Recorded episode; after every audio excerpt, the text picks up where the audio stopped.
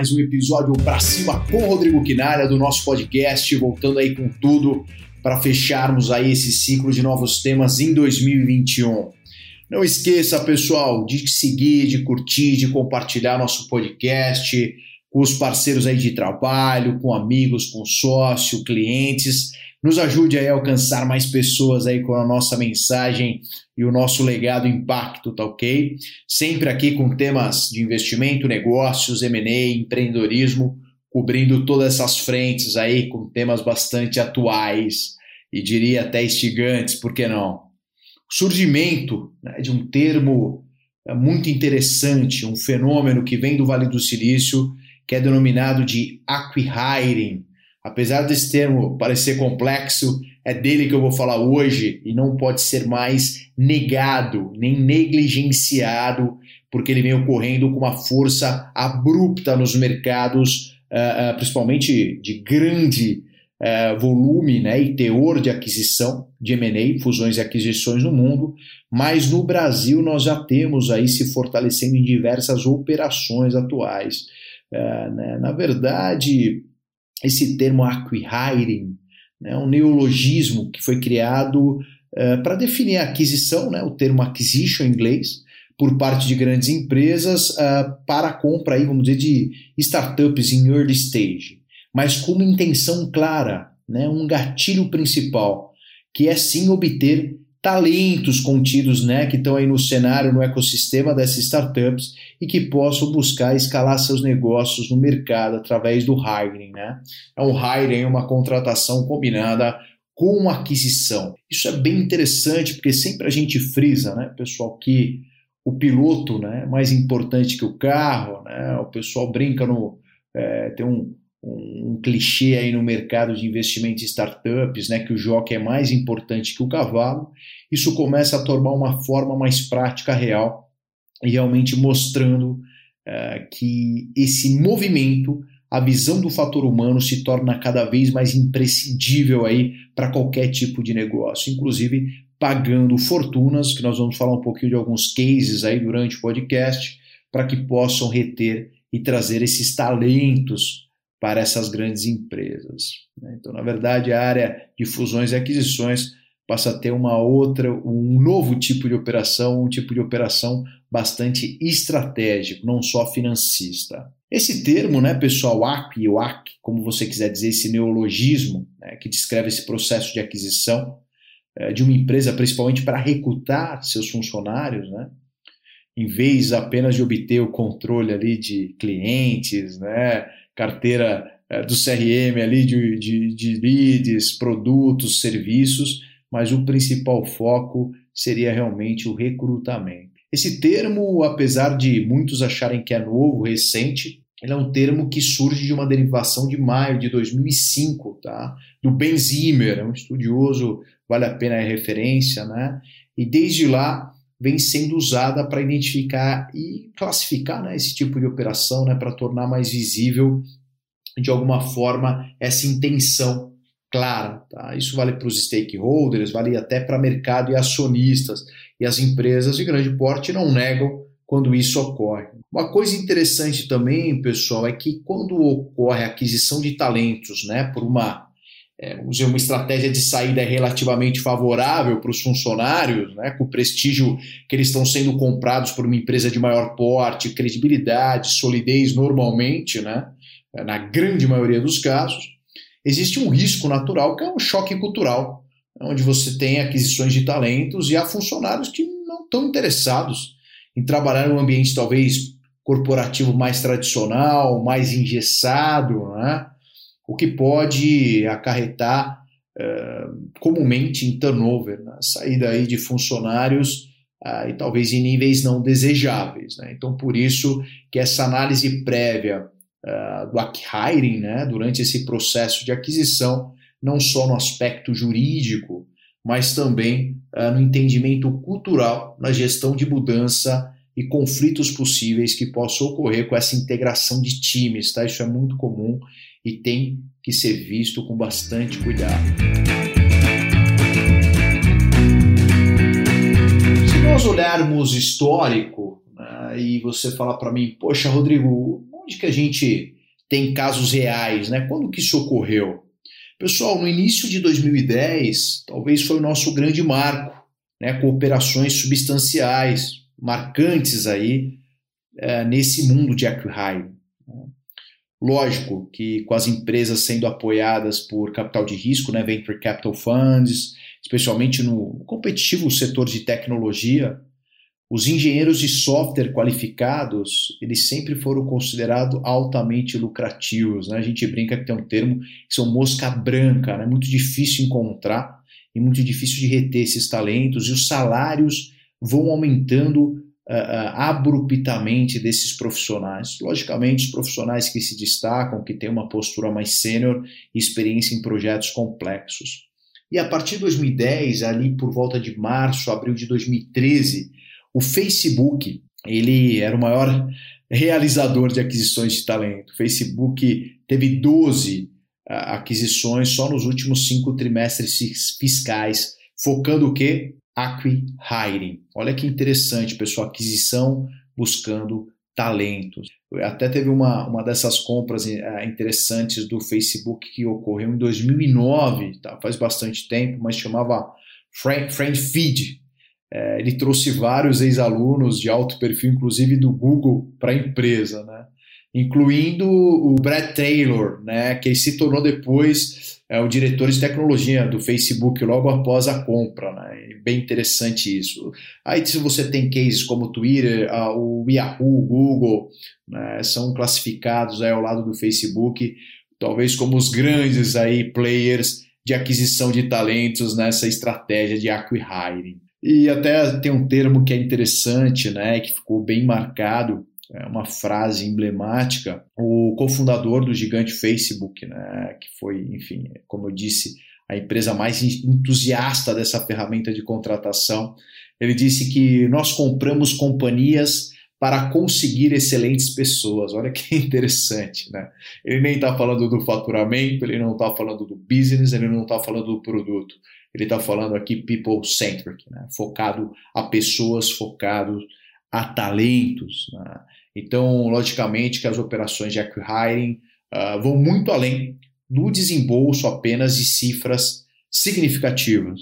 Também tem empresas brasileiras, né? o próprio Nubank aqui também vem efetuando operações interessantes de acquiring, é, com vistas aí a suprir a intensa, você tem uma crescente demanda também por, por profissionais ligados à área tech, à área tecnologia, né? especialmente engenheiros de software, desenvolvedores, né? É, customer, customer services também, né, a parte de, de CX, Customer Experience. Então, você acaba tendo esses profissionais bastante valorados. Né?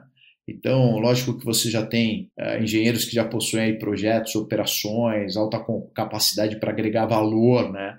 por terem participado ativamente aí de concepção, protótipo, desenvolvimento, né, finalização de produtos aí de ponta, né, outliers. Então, sem dúvida, eles são muito bem quistos e vistos durante esse processo de aquisição. É bem comum, tá, pessoal? Também uh, a gente fala você desativar né, uma descontinuidade no momento da compra, qualquer tipo de projeto. Ele faz que a equipe se concentre uh, exclusivamente em incorporar o conhecimento aos projetos do novo empregador, vamos colocar dessa por isso do choque cultural. Muito interessante também o Facebook, porque teve também um serviço de compartilhamento, não sei se vocês recordam, mas chamava Drop.io, enfim, era um dos grandes concorrentes aí de serviço de nuvem, etc. Ele foi encerrado após sua compra em 2010, simplesmente ele encerrou, né, o frame feed que eu comentei ficou inativo também, sem desenvolvimento para novos recursos, e deixou que a base de usuários fosse diminuindo lentamente, né? foi sendo sufocado até 2015, quando foi descontinuado também. Então é muito comum é, que não há um, um, um aí, uma cerimônia por esses compradores, eles simplesmente enterram essas empresas para que o foco dos funcionários estejam integralmente ao novo adquirente, né, ao novo empregador aí nesse caso. Outro ponto também legal de citar, pessoal, é o ponto de vista jurídico.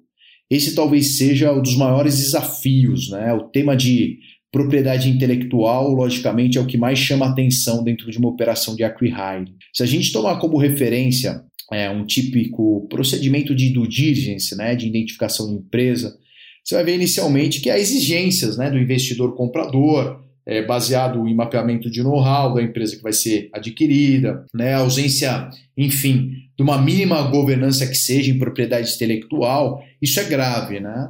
Então, de alguma forma, todo, toda essa ausência né, de sessões de direitos autorais dos desenvolvedores que atuaram na startup, ou que ainda atuam como colaborador, a possibilidade de saída repentina de cérebros, né, um baixo número de depósitos, enfim, naquela operação, elas representam uma operação de acquiring de alto risco, porque nós estamos falando de pessoas.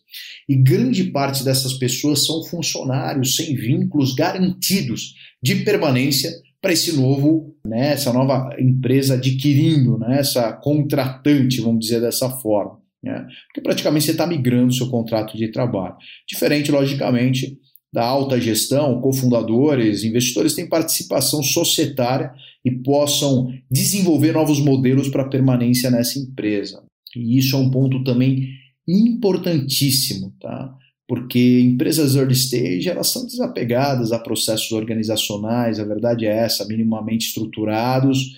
Eh, muitos deles, durante o crescimento, eh, se desorganizam em vários sentidos de processo, então pode haver sim riscos que devem ser premiados, precificados, tangibilizados durante uma aquisição. Tá? E há escritórios, uh, enfim, de direito uh, societário ou outras vertentes que começam a se especializar nessa frente de, de acquiring. Acho que é bem legal também começar a olhar essa, esse caminho aí, né? Um novo caminho que está se tornando altamente procurado né, e realizado também no mercado. Você tem vários casos aí ocorrendo dentro da nossa estrutura. Né. Um dos casos que eu, eu pude também acompanhar no mercado brasileiro, né, que foi é, muito interessante na época, que além de estratégico, logicamente, né, a compra, né, a questão Itaú Unibanco, foi também de talentos. Né? Eu tinha muitos amigos conhecidos em alta gestão dentro do, do banco, né? E mesmo a aquisição do Itaú pelo Unibanco, o Unibanco ele ocupou várias posições estratégicas de C-level naquele momento, né? tornando claro que não estavam adquirindo apenas a operação do banco, mas sim os seus talentos, né? um hiring casado, logicamente, com uma questão financista de aquisição, somados a uma questão estratégica. Legal? Então, acho que vale a pena você começar a refletir né? O que, que pode ser gatilho? E aos empreendedores também, por que não? De repente, os seus talentos podem ser o maior ativo das suas empresas para gerar uma ameaça ou uma oportunidade também para possíveis aquisições para uma empresa maior, enfim, maior credibilidade, maior volume, para que possa ser um next step, um próximo passo eh, da jornada eh, da sua organização. Vale a pena pensar sobre isso. Por outro lado, pessoal, tem um conflito, né? De sempre, né? Isso eu escuto, eu tenho muitos amigos engenheiros de software, profissionais de área de tecnologia, cresci é, na, minha, na minha adolescência programando, né? muito jovem, trabalhei em software house, né? desenvolvendo, codificando lá atrás, né? no começo da minha, da minha trajetória como profissional. E em contato com esses profissionais que permaneceram ainda né, na linha de frente, aí vou colocar dessa forma no mundo tech, a verdade é que muitos engenheiros, eh, desenvolvedores, trabalhar para uma grande empresa está cada vez menos presente no plano deles. Né? Autonomia que o empreendedorismo traz, uma empresa mais leve, mais aberta, menor, mais flexível, é muito atrativo. É, fora, enfim, todo voo, né? Solo, voo mais libertário né? e talvez aí mais participativo, ao invés de bônus, percentual como veste, enfim, outras condições que numa grande empresa dificilmente você vai conseguir esse acesso. Então, logicamente, o mercado ele está muito forte, né? Por causa da escassez de profissionais, de evasão, da competitividade, tudo isso é notório. Então, se a demanda é alta, há uma tendência de aumentar esses desafios e essas dores. E pode abrir uma janela de oportunidade. Por mais que a tecnologia se faz aí como uma grande aliada né, e traz consigo aí consideráveis reduções de orçamento, enfim, estruturais de montar o negócio, principalmente das startups de base tecnológica, né, a gente tem que saber que uh, o problema de mão de obra, vai ser cada vez mais forte, ainda mais com o fator agora novo, que não é só seu concorrente, né, atrás dos seus funcionários. possivelmente até um grande grupo podendo levar toda uma estrutura de empresa para debaixo da sua asa, né? para foco nos seus projetos. De qualquer modo, pessoal, acho que, enfim, um movimento estratégico de recrutamento né? que tem alto teor de sucesso, a verdade é essa, ele se comprova como um investimento de sucesso. Né? A gente tem um mercado dinâmico, volátil, difícil você ter né, essa possibilidade de reter talentos, desenvolver novas tecnologias, a própria sobrevivência de muitas empresas, fim das, de outras. Então, quer dizer, nós estamos numa ebulição, né, numa, num caldeirão constante de mudanças. Mas, de fato, vale a pena né, as empresas iniciarem um processo de M&A para contratar profissionais. É uma pergunta que fica para vocês. Né? Quantos profissionais empreendedores após aquisição permanecerão nesse negócio? Pergunta também, né, quantos profissionais empreendedores não perdem o brilho, perdem a autonomia, perdem o, o, brilho nos olhos, né? aquele famigerado propósito, aquela paixão de vestir a camisa da empresa X e de repente você se vê embaixo de uma autarquia de uma Y agora, de uma hierarquia nova, de uma cultura nova. Então tudo isso vale a pena ser pensado, pessoal, mas esse é um movimento que veio para ficar e vai permanecer. Acquiring, prestem atenção no mercado de tecnologia e vários casos de aquisição que ocorreram na janela de 2019, 2020 e 2021 no Brasil não foi apenas aquisição baseada em faturamento, mas sim estratégica e people. Tá? Então fiquem atentos aí que vocês vão lembrar desse podcast, dessa temática, logo mais com notícias de mercado aí ocorrendo o tempo todo. E é isso daí, pessoal. Agradeço mais uma vez vocês conectados no podcast para cima com Rodrigo Quinalha. Compartilhem, pessoal, curtam, façam nosso podcast aí, sigam o nosso canal. Estamos em todas as plataformas, né? Então, Spotify, Deezer, uh, Google, Apple, enfim, iHeart, aqui você preferir. E também pode me adicionar aí nas minhas redes sociais para que a gente fique sempre conectado. No Instagram, Rodrigo Quinalha, arroba Rodrigo Quinalha, uh, e também no LinkedIn, Rodrigo Quinalha, para que a gente possa ficar conectado o tempo todo ah, e vamos para cima, vamos que vamos!